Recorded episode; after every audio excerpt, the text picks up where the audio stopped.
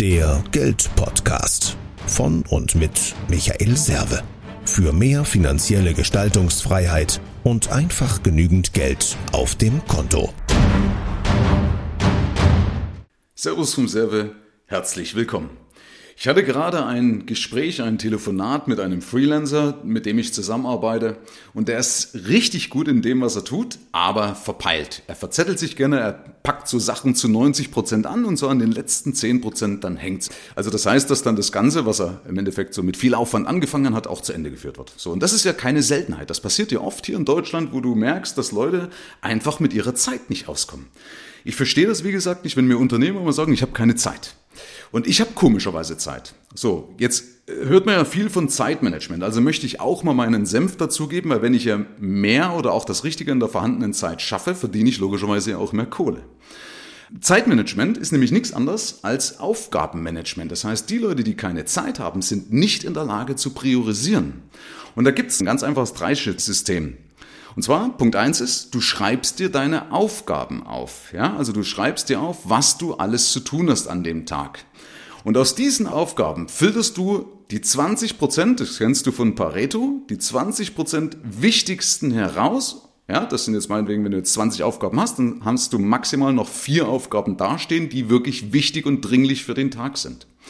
Und aus diesen Vieren filterst du wieder die wichtigste, das eine wichtigste Ding raus, was dich heute am besten, am meisten voranbringt. So, das ist der eine Punkt.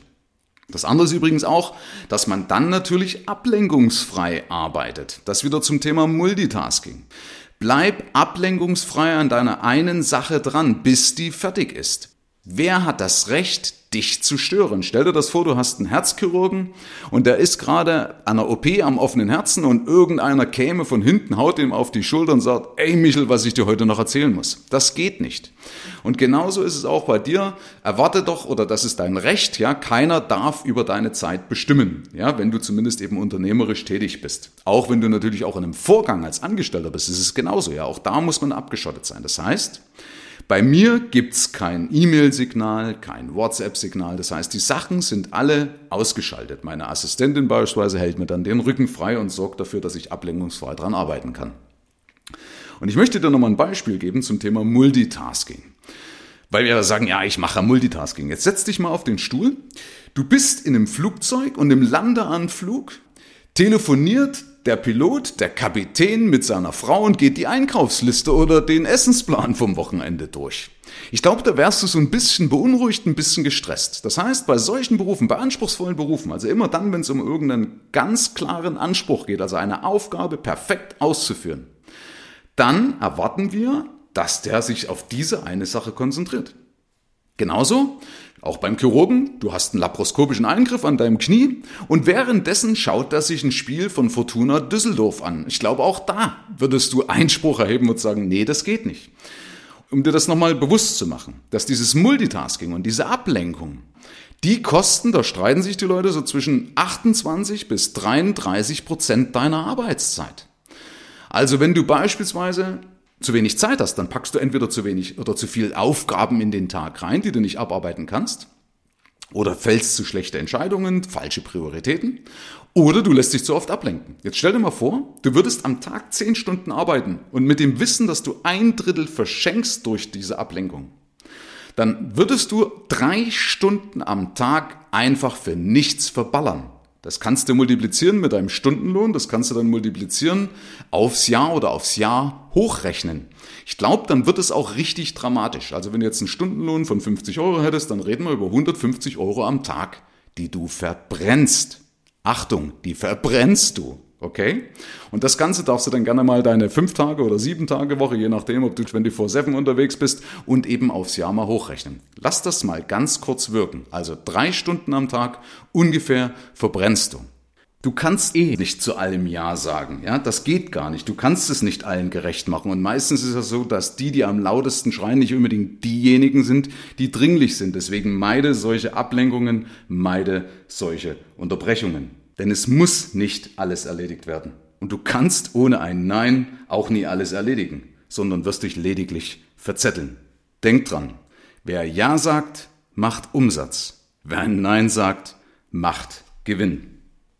So, abschließend nochmal die Zusammenfassung. Also, du erstellst dir eine Aufgabenliste, also die Aufgaben, die scheinbar dringlich sind, die wichtig erscheinen, okay? Und aus dieser Aufgabenliste filterst du die 20 Prozent raus, die dann deine sogenannte Erfolgsliste wären. Ja, als Erläuterung vielleicht dazu.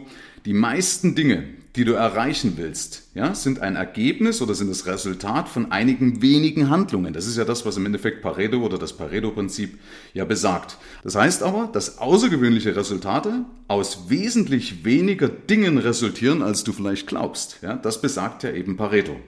Und aus dieser Erfolgsliste, also diesen paar Punkten, die du aussortiert hast, filterst du wiederum den wichtigsten Punkt aus. Du fragst dich also, was wäre heute das Wichtigste oder was ist heute das Wichtigste, was mich meinem Erfolg definitiv näher bringt. Dazu brauchst du natürlich auch ein Ziel. Das heißt, oben auf diesem Blatt muss dein Ziel stehen, was du erreichen möchtest, damit du permanent in dieser Überlegung einen Soll-Ist-Abgleich machen kannst. Also Menschen, die keine Zeit haben, haben entweder ihr Ziel nicht klar vor Augen, packen sich dann zu viel ein oder laden sich zu viel auf, ja, also packen sich zu viel auf die Liste drauf und können deswegen auch nicht priorisieren und deswegen auch keine vernünftige Entscheidung in dem Moment treffen. Denn das Problem am Stress, also an Leuten, die praktisch ihre Zeit, ihr Leben im Endeffekt ja nicht im Griff haben, ist, dass es ja wie ein Teufelskreis ist. Weil immer dann, wenn wir in Stress geraten, wenn wir das Gefühl haben, nicht Herr unserer Lage zu sein, dann fallen wir zurück auf alte Denkmuster und alte Entscheidungsmuster. Wir legen also dieselben Verhaltensweisen an den Tag wie immer, die uns also ja erst in die Lage gebracht haben, wo wir ja jetzt sind. Also mit diesen Verhaltensmustern komme ich ja nicht im Endeffekt in ein nächstes Level. Das heißt, du schaffst es nur, indem du entschleunigst, indem du das Gas rausnimmst und indem du endlich anfängst, dir selbst treu zu sein, ja, also im Endeffekt deinen Werten, deinem Rhythmus zu folgen, also nicht irgendwelchen anderen, beispielsweise Erfolgsphrasen nachzueifern. Das ist ja oft so, dass Leute sich dann verbiegen oder auch verbissen werden, ja, das kennst du vielleicht. Ähm, es gibt genug Unternehmer oder auch genug Angestellte, die also versuchen, alles dann irgendwie unter einen Hut zu bringen, ja, und dann wird man eben verbissener. Das heißt, man versucht sich durchzubeißen irgendwie zum Erfolg. Das hat aber mit einem Flow, mit Fließen lassen, mit Freude und mit Spaß, ja, mit Leben überhaupt nichts zu tun. Und dann bist du auch nicht entspannt, dann bist du eben nicht mehr Herr deiner Lage, dann bist du eher am Verzweifeln und bist auch ganz nah dran eben am Burnout, weil du den Sinn verlierst, ja, weil du keinen Sinn mehr drin siehst. Also, frage dich, Willst du erfolgreich werden oder willst du abarbeiten und andere Menschen über deine Zeit bestimmen lassen? Ich fordere dich auf, sei Herr über deine Zeit. Herzlichen Dank fürs Rein und Hinhören. Ab hier liegt's an dir. Bis zum nächsten Gig. Dein Michael Serve, Deutschlands Fuck You Moneymaker. Mehr Informationen findest du im Internet unter mehr Geld.de.